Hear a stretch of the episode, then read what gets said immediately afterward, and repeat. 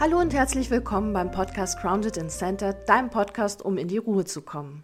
Mein Name ist Marion und ich bin Multichannel Coach und möchte dir zu mehr Ruhe in deinem Leben verhelfen.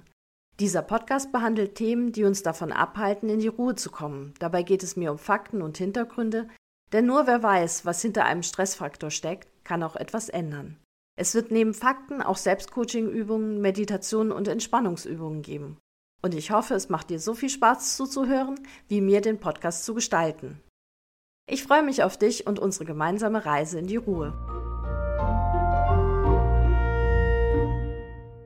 Heute dreht sich alles um die Frage, warum schlafen wir?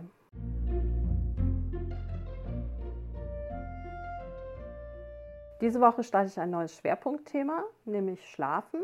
Schlafen hat natürlich was mit Ruhe zu tun, weil ohne Ruhe ist es schlecht mit Schlafen. Es hat aber auch ganz, ganz viel mit Stress zu tun, denn in stressigen Phasen haben wir meistens Probleme mit dem Schlafen ob wir nicht einschlafen können, zu früh aufwachen, mitten in der Nacht aufwachen und nicht wieder einschlafen können, vielleicht auch nicht tief genug schlafen, sodass man morgens irgendwie genauso müde aufsteht, wie man abends ins Bett gegangen ist. All das zusammen führt mich dazu, die nächsten Wochen eben über Schlafen zu sprechen. Und ich möchte heute ganz, ganz vorne anfangen, nämlich mit der Frage, wieso schlafen wir überhaupt? Der Schlaf hat tatsächlich mehrere Funktionen und ist auch gar nicht vollständig erforscht. Es können also noch weitere dazukommen.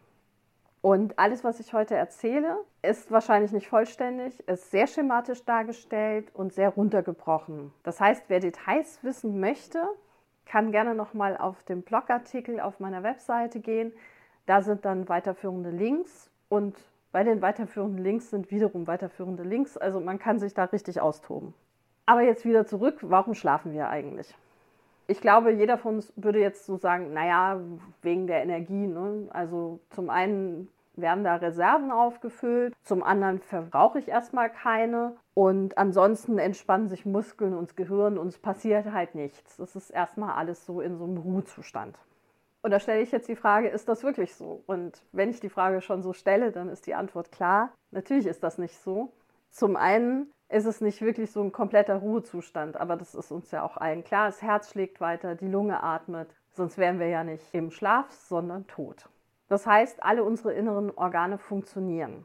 Und wenn wir uns die jetzt genauer angucken, machen die sogar mehr als einfach nur funktionieren. Weil es gibt bestimmte Stoffwechselprozesse, zum Beispiel in der Leber oder in den Nieren, die wirklich auch nur im Schlafzustand passieren. Neben den inneren Organen, die bestimmte Prozesse durchlaufen während des Schlafens, ist auch das Hormonsystem aktiv. Und zwar kommen nachts Hormone zum Einsatz, die zur Erneuerung von Zellen und zur Wartung in Anführungsstrichen der Systeme genutzt werden. Das heißt, nachts haben wir sozusagen so eine Maintenance Crew, die ganzen Körper mal einmal durchcheckt und dann halt auch Ausbesserungen macht. Dazu kommt, dass das Immunsystem dann auch noch auf Hochtouren läuft und im Schlaf sind mehr Abwehrzellen und auch Antikörper im Blut als während des Wachzustands. Zu dem Ganzen, das ausgebessert wird und weggeschmissen wird, wird jetzt auch noch großartig gereinigt. Das heißt, alles, was nicht körpereigen ist, wird jetzt auch noch mal entsorgt. Deswegen ist es auch so wichtig, dass wenn man krank ist, viel schläft, weil nur im Schlaf all diese Arbeit gemacht werden kann. Unterm Strich kann man das so erklären, dass tagsüber der Körper und die Körperprozesse eine Reaktion auf äußere Einflüsse sind und nachts alles eben zur Wartung und zur Erhaltung des Systems dient. Wir haben ja auch gesagt, das Gehirn, das ist auch nicht aktiv, was auch nicht stimmt. Zum einen gibt es auch hier so eine Reinigungs- und Wartungsfunktion, nämlich die Gehirnflüssigkeit wird verstärkt durch das Gehirn bewegt. Das dient zum Transport und Abtransport von Stoffen Neben dieser Tätigkeit hat das Gehirn tatsächlich sehr, sehr viel Aktivität nachts, die allerdings unterschiedlich ist zu der tagsüber. Und bewusst nehmen wir davon so gut wie nichts wahr. Was für Aktivitäten sind das? Da gibt es Studien mit Babys, die zeigen, dass Babys im Schlafen die Eindrücke des Tages verarbeiten, sortieren und auch so eine Lernkomponente dabei ist. Das kann man bei Babys zeigen, weil Babys haben natürlich viel, viel mehr Eindrücke, die auf sie eindringen, die sie noch nicht kennen, die noch nicht bewertet und abgespeichert im Gehirn vorhanden sind. Das kann man allerdings auch bei Erwachsenen zeigen. Ich glaube, viele von uns kennen das auch, dass man abends ein Problem hat, mit welcher Aufgabe auch immer, und am nächsten Morgen aufsteht und die Lösung hat, ohne da jetzt nochmal richtig drüber nachzudenken. Das ist das, was bei Babys eben passiert, aber auch bei Erwachsenen. Und das heißt, zwischen ich habe ein Problem und ich habe eine Lösung liegt der Schlaf, wo eben diese Lösung erarbeitet wird. Und das kann man nachweisen, indem man sieht, dass im Gehirn ganz viel Aktivität und auch Plastizität passiert. Das heißt, es werden neue Strukturen erstellt, Verbindungen werden hergestellt, alles während des Schlafens. Das sind jetzt nicht nur so Logikprobleme, die da verarbeitet werden, sondern zum Beispiel auch Skelettmuskulaturabläufe. Zum Beispiel beim Tanzen, bei einer Sportart. Oftmals lernt man was Neues und bekommt das irgendwie so nicht hin. Und wenn man einmal drüber geschlafen hat, funktioniert es dann viel besser. Das merkt man, indem man nicht Schritt für Schritt Verbesserungen hat, sondern wirklich solche Sprünge. Das andere, was man neben diesem Logik und dieser Muskulaturgeschichte noch macht und verarbeitet nachts, sind Emotionen. Und ich glaube, das kennen wir alle. Man schläft irgendwie mit einer Emotion ein. Und am nächsten Tag guckt man nochmal so zurück und denkt sich so, warum habe ich da so ein Drama draus gemacht? Weil man das eben nachts auch wieder verarbeitet und richtig einordnet. Und somit ist Schlaf zum einen keine passive Angelegenheit, bei der man Zeit verschwendet, weil es passiert ja ganz, ganz viel und eigentlich das Einzige, was abgeschaltet ist, oder die zwei Sachen, die abgeschaltet sind, sind einmal unser Bewusstsein und zum anderen unsere Skelettmuskulatur. Alles andere funktioniert immer noch und arbeitet auch im Zweifelsfall auf Hochtouren. Und das zeigt aber auch, dass der Schlaf eigentlich unverzichtbar ist. Da gibt es ja auch genug Studien dazu. Schlafentzug gilt ja auch als Foltermethode. Das ist etwas, was der Körper braucht, um funktionsfähig zu bleiben. Aber, und das ist wahrscheinlich das Erstaunliche, es ist nicht nur der Körper, der das braucht, sondern eben auch dein Gehirn. Heute soll es das jetzt erstmal gewesen sein.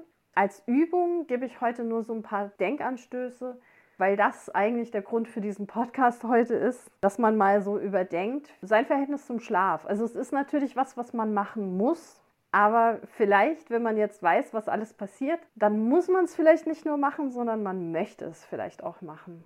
Und dieser Schritt von es ist was Lästiges, es ist was, was mir Probleme bereitet, hinzu, es ist was Schönes und ich möchte das auch wirklich machen, weil ich das für mich und meinen Körper und mein Gehirn mache, damit ich fit bleibe. Die Übung oder die Denkanstöße für heute sind folgende Fragen. Was denkst du über das Schlafen? Ist es Zeitverschwendung? Schläfst du gerne? Was sagt dein Körper? Brauchst du mehr oder weniger Schlaf? Was sagt dein Kopf? Was sagt dein Körper? Wie lange schläfst du überhaupt im Schnitt? Hast du eine regelmäßige Uhrzeit, an der du schlafen gehst und zu der du wieder aufwachst? Oder ist das unterschiedlich? Schläfst du am Wochenende mehr als unter der Woche? Wenn ja, warum? Ist das sinnvoll? Hat sich das so eingespielt?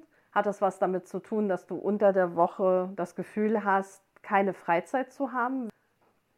Hat sich dein Schlafverhalten über die Jahre geändert? Wahrscheinlich schon, weil man als Kind viel mehr schläft als als Erwachsener. Aber überleg auch mal, ob sich das freiwillig geändert hat, weil sich was in deinem Körper geändert hat und du weniger Schlaf brauchst, oder ob das so erzwungen war, weil du vielleicht jemand bist, der nicht früh ins Bett gehen kann, aber früh aufstehen muss für die Arbeit. Dann wünsche ich dir viel Spaß beim Beschäftigen mit deinem Schlaf. Ansonsten hören wir uns nächste Woche. Bis dann. Ciao, ciao. Ich hoffe, der Podcast hat dir gefallen und du kannst etwas für dich mitnehmen. Wenn du Interesse an den Themen hast, schau doch mal auf meiner Webseite vorbei www.bewusst-wandel-leben.de und wenn du auf dem Laufenden bleiben möchtest, kannst du dich dort auch zu meinem Newsletter anmelden. Ansonsten hören wir uns hoffentlich bei der nächsten Folge wieder. Bis dahin, habt eine ruhige Zeit. Eure Marion.